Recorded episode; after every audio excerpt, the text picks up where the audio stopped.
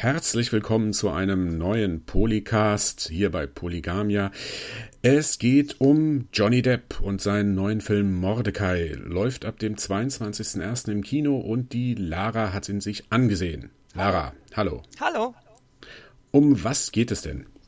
Ja, es geht in Mordecai um den titelgebenden Charlie Mordecai, einen ähm, adeligen Briten, der leider vor dem Problem steht, dass er pleite ist und ähm, hat nur noch wenige Tage, bis äh, seine Schulden ähm, eingetrieben werden, muss jetzt möglichst schnell an eine große Summe Geld kommen.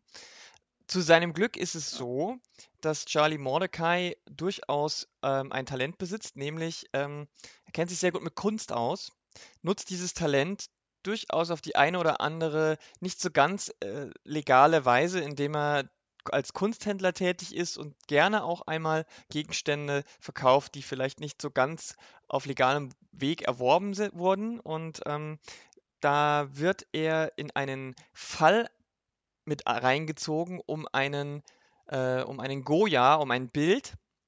Dieses Bild ist natürlich sehr viel wert, hat aber noch einen kleinen Twist, denn auf diesem Bild soll sich noch ähm, ein kleines Geheimnis verbergen, das ähm, möchte ich jetzt aber noch nicht verraten. Das wäre zu viel vorweggenommen, was dieses Geheimnis ist, was dieses Bild äh, nicht nur im Geld wert, sondern auch noch ähm, darüber hinaus begehrlich macht für ähm, einen reichen russischen Oligarchen und einen amerikanischen Kunsthändler und, äh, so, und noch einen ähm, osteuropäischen Terroristen, die sich alle davon was versprechen und alle sind auf der Jagd nach diesem Bild und äh, Charlie Mordecai ist da hin und her zwischen den Fronten.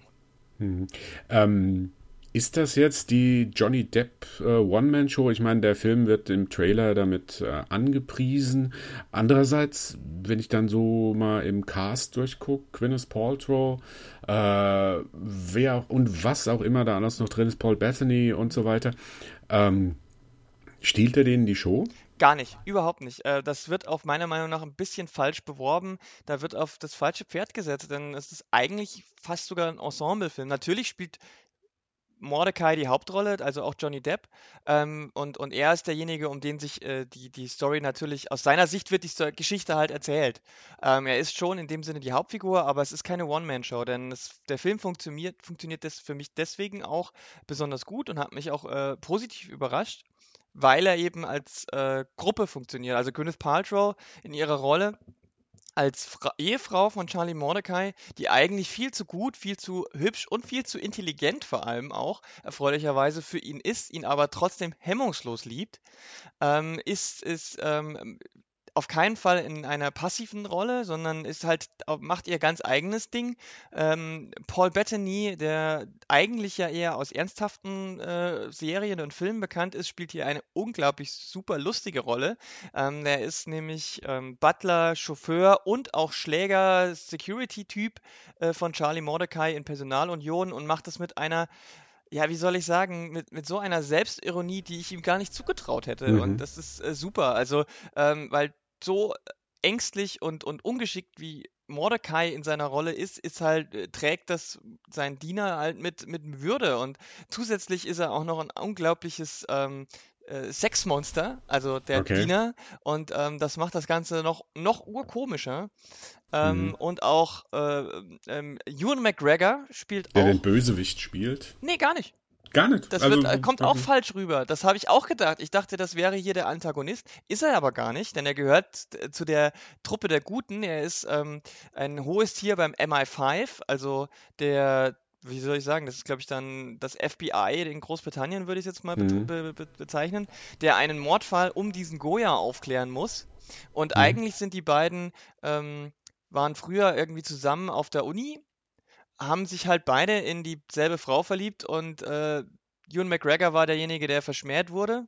Ähm, mhm. Und Charlie Mordecai, Johnny Depp, hat halt den Zuschlag bekommen. Und natürlich liebt er sein, liebt er Gwyneth Paltrows äh, äh, Charakter Joanna noch immer und, und äh, würde alles für sie tun, aber ähm, ist trotzdem, also sie haben da so eine leichte, ähm, ähm wie soll ich sagen, so einen leichten Kampf um die Frau, aber mhm. eigentlich ist der halt von vornherein schon entschieden, denn sie, Joanna macht von vornherein sofort klar, dass äh, Mordecai der Einzige ist, ähm, mhm. weiß aber halt mit diesem Reiz zu spielen und äh, das macht eigentlich, es ist irgendwie so eine, so eine Liebesdreiecksbeziehung, die aber halt äh, ironisch gebrochen wird, weil halt schon immer klar ist, dass äh, die, die Figur von, von Ewan McGregor überhaupt keine Chance hat. Mhm. Ähm, das macht es aber nur lustiger irgendwie. Mhm. Und ähm, auf der anderen, also die Gegenspielseite sind, sind eigentlich, ist eigentlich der, der Terrorist und der Oligarch und vielleicht noch der amerikanische Kunstsammler, weil von, gespielt von Jeff mhm. Goldblum, also noch eine okay. Rolle mehr. Und ich muss sagen, also vom Charakteristik äh, des Films her hat er mich eher wie an, an, ein, an einen Wes Anderson-Film äh, erinnert. Okay. Also Grand Budapest Hotel in einer anderen Art vom Look her, optisch anders, aber vom, vom, vom Stil, vom, vom, wie der Plot vorangetrieben wird, die Figuren und so weiter, hat mich eher daran erinnert. Ist, ist das jetzt, also der Film, also ich, ich habe den Film nicht gesehen, ich habe jetzt auch nur den Trailer gesehen, von dem, was ich gesehen habe, wirkt es auf mich sehr 60s, sehr 70s. Wenn du das mit Wes Anderson jetzt reinbringst, äh, passt das ja auch ich frage mich, ist das jetzt eher albern oder wenn man das Thema sieht, Kunst, Goya, ähm, ist das so eine Arthouse-Klamauk? Ist es ein Klamauk? Ist es albern? Wie kann ich, kann ich mir das vorstellen? Slapstick? Es ist eine Gauner-Komödie.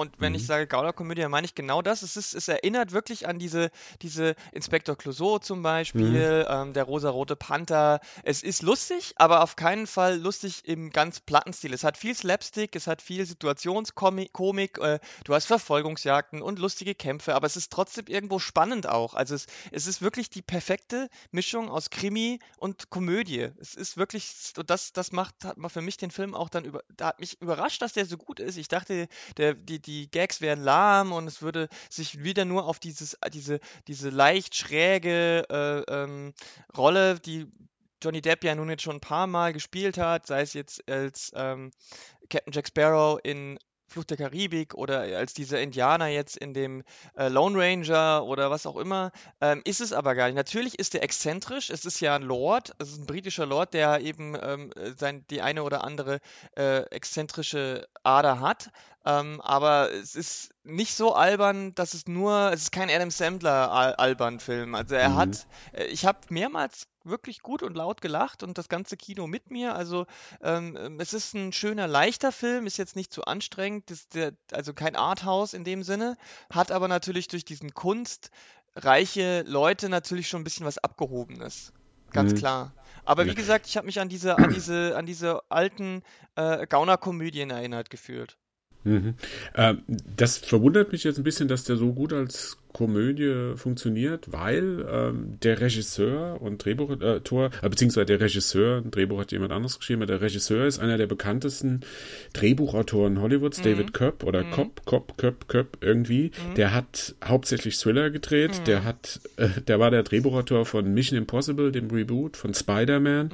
Ähm, der hat mit Depp sogar eine Stephen King-Verfilmung gemacht, Secret Window, das geheime Fenster.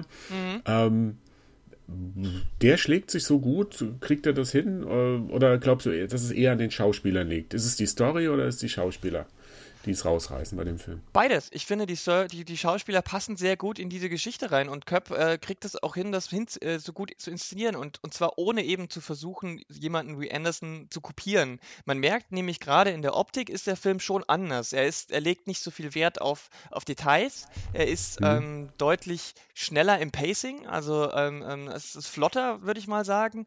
Ähm, ähm, es ist weniger weniger dialoglastig, ähm, obwohl viel auch durch Sprache passiert, gerade der Witz. Deswegen kann ich überhaupt nicht beurteilen jetzt, ob der im Deutschen in der Synchro so gut funktioniert. Ich habe ihn halt als OMU gesehen und ähm, ähm, da muss ich halt sagen, ähm, ähm, da Johnny Depp spielt die, die, er hat halt viel mit Sprache gespielt. Äh, mhm. Äh, auch Ewan McGregor und Gwyneth Paltrow spielen halt der, die sprechen halt dieses, dieses äh, Oxford-Englisch, dieses übertriebene mhm. britische Englisch sehr.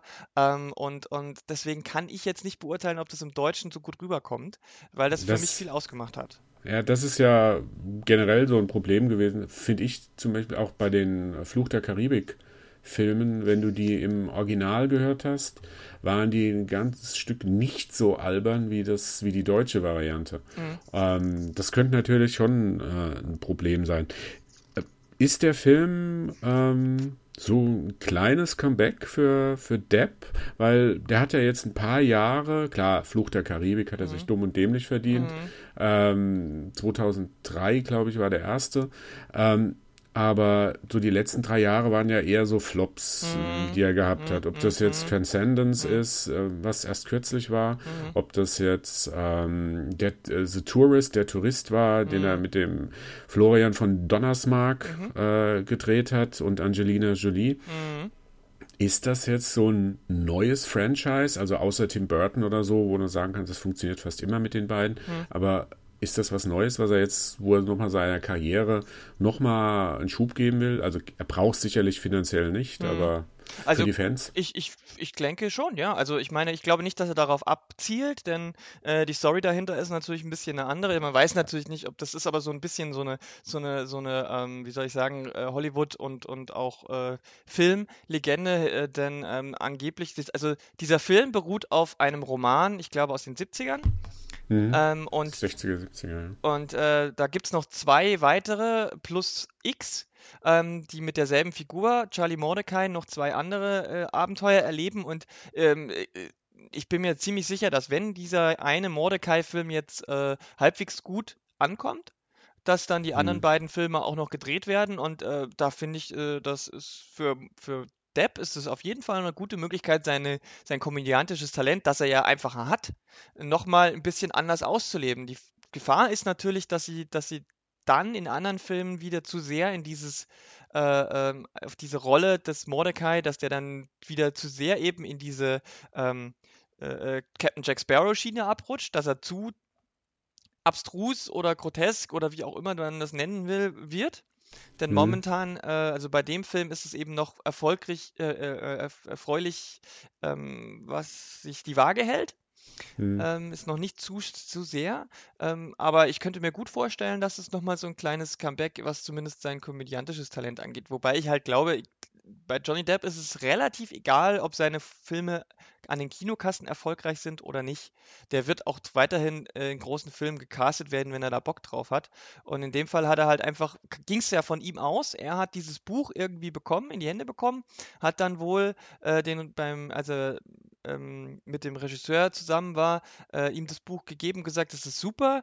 Ähm, mit Paul Bettany hat er ja bei Transcendence äh, zusammen gedreht, dem hat er mhm. davon mhm. erzählt dann, also so ist er auf den gekommen und ähm, ähm deswegen ist es äh, wahrscheinlich einfach so gewesen, dass er Bock auf den Film hatte und gesagt hat, hier, ich versuche mal ein paar Leute, die ich gut finde, äh, mit denen ich schon zusammengearbeitet habe, äh, diesen Film ins Rollen zu bringen. Und ich finde durchaus erfolgreich. Du wirfst jetzt den Namen Wes Anderson in den Raum. Wes Anderson hat ja jetzt nicht nur vom Visuellen den Geist der 70er oder 60er so ins äh, heutige Kino zurückgeholt, sondern auch von der Musik. Ist da auch irgendwas in Mordecai zu spüren? Ja, aber anders. Ähm, also bei Mordecai ist es schon so, dass die Musik äh, auch versucht, eben dieses klassische äh, Gaunerkomödien-Feeling durch die Musik heraufzubeschwören. Aber so wie es auf der Filmebene äh, diese, diesen Zwiespalt gibt, den, denn es spielt ja eigentlich in der modernen Welt, ist, hat aber diese furchtbar aus der Zeit gefallenen Charaktere, diese Adligen, eben Mordecai und, und, und diese Kunstsammler, die in großen, äh, äh, ja, alten äh, Anwesen auf dem Land wohnen, die noch mit einem Rolls Royce aus den 70ern durch die Gegend fahren, die noch eben einen Butler haben, aber es spielt halt heute und deswegen jetten sie in den großen Flugzeugen trotzdem um die Welt und genau das spiegelt sich halt, diese Dualität spiegelt sich eben auch in der Musik wieder. Du hast auf der einen Seite den klassischen Filmkomponenten, äh, Kompo Komponisten, Entschuldigung, äh, Geoff Zanelli, der eben ähm, aus der Ecke kommt und äh, die Grundthemen äh, sich ausgedacht hat und dann kommt aber die äh, Bearbeitung des ähm, DJ und Produzenten Mark Ronson. Hm, Amy Winehouse. Genau, und der hat sich das Ganze dann nochmal vorgenommen, beziehungsweise mit Sanelli zusammen die ganzen äh, Titel nochmal überarbeitet und da ergibt sich dann wirklich so eine ganz tolle Mischung aus äh, Originalmusik und moderner, äh, ähm, ähm, ja, es ist kein Remix in dem Sinne, aber eben Überarbeitung und ähm, das merkt man halt schon. Du hast die Musik, die an die 60er erinnert, aber eben nicht so alt wirkt. Und mhm. das ähm, macht das Ganze eben noch ein bisschen frischer, ein bisschen knackiger und passt wirklich super auch vom Timing her. Mhm. Also diese ganzen, äh, es gibt natürlich Verfolgungsjagden im, im Auto und da passt halt dieses mit den Bläsern und ein bisschen dieses leicht angejazzte und das aber halt in, einer modernen, in einem modernen Stil und das äh, finde ich äh, passt wirklich auch sehr gut und macht auch wirklich viel aus. Das erinnert mich jetzt auch alles, du sagst jetzt auch, dass äh, es ist alt, wirkt aber neu oder umgedreht. Das äh, erinnert mich auch so ein bisschen an die frühen, in den 60er Jahren gab es ja was, also 70er Jahre waren ja gerade diese Gauner-Komödien total hip. Ob das jetzt mhm. Top Capi oder du hast ja auch Inspektor Clouseau, mhm. also ähm, genannt. Ähm, ist das ein Film für die Fans von solchen Filmen? So auch, ähm, ja, also die sich auch für diese älteren Filme interessieren? Auf jeden Fall. Also ich würde sagen, man darf da natürlich kein Purist sein. Also dann findet das man wahrscheinlich schrecklich, was da mit diesen äh, großartigen Filmen gemacht würde. Aber ich denke, wenn man ein bisschen offen ist, dann ist es genau das, was sich vielleicht viele Leute wieder mal wünschen, weil solche Gaunerkomödien gibt es kaum noch in mhm. dem Stile. Also ein paar gab es in den letzten Jahren. Es gab äh, mit Tom Hanks The Lady Killers, das Remake, da ist das Original ja meines Wissens auch aus den 60ern? Ja, 50er, 60er. 50er sogar? Ich meine 50er äh, ist es sogar. Ja, was ja auch, was genau dieser Stil ist. Ähm, ähm, oder auch äh, George Clooney hat ja äh, einen, einen Film in dieser äh, Richtung gedreht. Ähm, er spielt zwar da nur eine Nebenrolle, aber er spielt mit. Ich glaube, er hat auch produziert. Und zwar Safecrackers hieß mhm. der mit Sam Rockwell und dann hat noch, ähm, ach, wie heißt denn dieser, der Autoverkäufer aus Fargo? Der hat da auch mitgespielt. Keine Ahnung der jetzt auch in der Serie Shameless wieder dabei ist, spielt da mit. Also lauter so ein paar bekannte Nebenrollen, die da, die da so, eine, so einen Bankraub planen und es geht natürlich furchtbar nach hinten los und George Clooney spielt äh, äh, einen, einen Safecracker im Rollstuhl. Also es ist äh, auch da ist es wirklich genau das. Wer, wer diese beiden Filme kennt und mag, der wird auch mit äh, Mordecai, glaube ich, seinen großen Spaß haben. Und ähm, die erinnern ja alle ein bisschen an, an diese 60er Jahre äh, Gauner-Filme. Und äh, ich finde es schön, dass dieses Genre nicht vergessen wird und ähm, das Problem wird halt halt einfach sein, dass es wie äh, so viele Geschichten nicht mehr gibt und ähm, diese Romanvorlagen vielleicht äh, lang, äh, nochmal so eine schöne Ausnahme sind. Ja. Ist das, äh, vielleicht, wenn es jetzt sagt, ja, dass so Geschichten gibt es nicht mehr, ist es vielleicht auch ein bisschen zu oldschool, was uns da Mordecai erzählen will? Passt der, obwohl er sich ja alles versucht, das möglichst hip zu machen, passt er vielleicht nicht, nicht mehr so in die heutige Zeit, also, wo es ja alles schneller sein muss, alles mhm. möglichst knallen muss und so weiter. Bietet er eigentlich Action-Szenen, der Film? Ja, ja, ja, ja. Äh, wie ja. gesagt, Autoverfolgungsjagden und, und, und äh, Duellszenen und ähm, ähm, also es, es, ist Action, aber eben nicht diese Kraftbumm Michael Bay Action. Also, also kein Hochhaus stürzt ein und Nein. der Held steht auf dem Dach und so und muss rüberspringen nee. aufs nächste und so weiter. Nein, sowas gar nicht, sowas gar mhm. nicht. Also die Action-Szenen werden auch immer gebrochen, ironisch. Also die sind nie in dem Sinne äh, äh, äh beeindruckend, was ihre äh, also ihren Ablauf angeht, sondern die sind halt immer lustig. Also es gibt diese eine Verfolgungsjagd, wo, wo sein Fahrer ähm, er und äh, dieser Terrorist in einem Auto sind und die wechseln ständig die Positionen. Also äh, es geht los, dass äh, Mordecai am Steuer sitzt und äh, der Terrorist auf dem Beifahrersitz und der andere, äh, sein, sein Diener, oben auf dem Dach. Und mhm. am Ende ist es so, dass der äh, Terrorist am Steuer sitzt, der, der ähm, Diener auf dem Beifahrersitz und Mordecai auf dem Dach. Und das wechselt in, in dieser Einstitel drei, vier Mal genauso durch. Das mhm. ist unglaublich witzig, aber trotzdem halt auch cool inszeniert. Und ähm, es funktioniert deswegen noch, weil es eben schnell schneller ist. Also es hat, dieses, hat schon das Pacing und, und alles äh, Tempo von modernen Filmen, auf jeden Fall. Und äh, ich kann mir auch gut vorstellen, dass es nur deswegen auch halbwegs äh, äh ankommt. Ähm, ich kann mir gut vorstellen, dass viele junge Menschen damit nicht so viel anfangen können weil die mhm. solche Filme nicht mehr kennen. Aber ich meine, äh, wenn man sagt, es ist nicht mehr modern genug, man hat auch lange gedacht, dass man keinen Western mehr drehen kann. Es mhm. gibt immer wieder so Genres, die poppen wieder auf und dann kam sowas wie True Grit oder so. Also ich, ich ich denke, es gibt so ein paar Genres, das, die schaffen es wahrscheinlich nicht mehr so in den Mainstream, dass über mehrere Jahre pro Jahr fünf, sechs von demselben Genre rauskommen, so wie es halt bei einem Psychothriller zum Beispiel ist oder eben klassisch bei einem Actionfilm. Aber ich, sehe keinen Grund, ehrlich gesagt, warum solche Filme nicht jedes Jahr einmal oder jeden, jedes zweite Mal ein Jahr. Ich meine, man sieht ja auch bei Wes Andersons Grand Budapest Hotel, dass solche Filme ja auch wirklich gut ankommen, sowohl auf Kritikerseite als auch in den Kinos. Also ähm, warum nicht auch ein Charlie Mordecai? Hm. Jetzt habe was ja jedem auffällt, der den Film irgendwie äh, äh, so als Tra im Trailer äh, schon die, gesehen hat oder der durch die Straßen läuft und die Werbung sieht, ist dieser Schnurrbart von mhm. äh, Charlie Mordecai. Mhm. Hat das irgendein Geheim? Ist das so wichtig? Ist das so oder ist es einfach nur ein MacGuffin? Nee, es ist, äh, es ist, hat, er hat quasi seinen eigenen Plot, dieser Schnurrbart.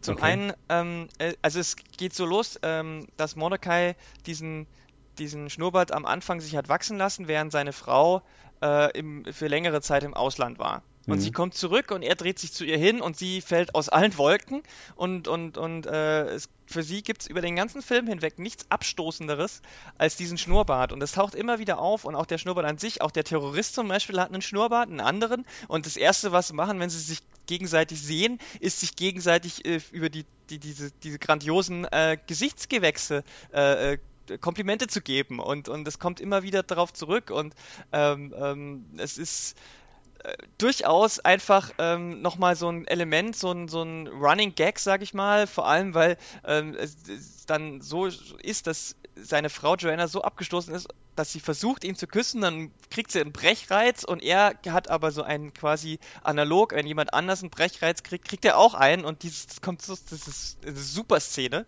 Ähm, und und ähm, das, das dieser dieser Schnurrbart ist wirklich, das ist so eine Art Markenzeichen, so wie wie Sherlock Holmes Mütze oder sowas. Mhm. Aber auch da halt eben ironisch gebrochen. Ähm, das finde ich halt auch sehr, sehr äh, witzig und hat dadurch natürlich ein bisschen seine eigene Dynamik. Noch dazu der vierte nie veröffentlichte Roman ähm, äh, trägt ähm, auch äh, diesen Moustache nochmal ähm, äh, irgendwie ein Im bisschen. Titel. Hm. Ja, also der, der heißt, wie heißt denn der jetzt gleich nochmal? Ich glaube, Mordecai's Mustache Mystery irgendwas hieß der, glaube ich. Mhm. Ähm, um, um, da geht es in dem ganzen Buch wohl nur noch mal um diesen, ähm, um diesen Schnurrbart und äh, deswegen, äh, der hat so wie so eine eigene kleine Rolle, die immer wieder als Sidekick quasi auftaucht, den er nicht abnehmen kann. Mhm. Da bin ich mal gespannt, ob der Schnurrbart wirklich so wichtig ist, ob das alles so wichtig ist, ob der Film so wichtig ist, wie du uns das erzählt hast. Der Film Mordecai äh, mit Johnny Depp, Gwyneth Paltrow, Ewan McGregor, Paul Bettany, Jeff Goldblum und dem Rest von Hollywood in der Regie, äh, unter der Regie von David Cobb, läuft ab dem 22.01. in jedem Multiplex unseres Vertrauens an. Guckt ihn euch an, sagt äh, uns eure Meinung. Wir freuen uns drauf. Ich hoffe, es hat euch diesmal gefallen. Unser etwas kürzerer Polycast äh, über Mordecai. Ähm, ja, wir hören uns wieder. Bis dann. Tschüss. Tschüss.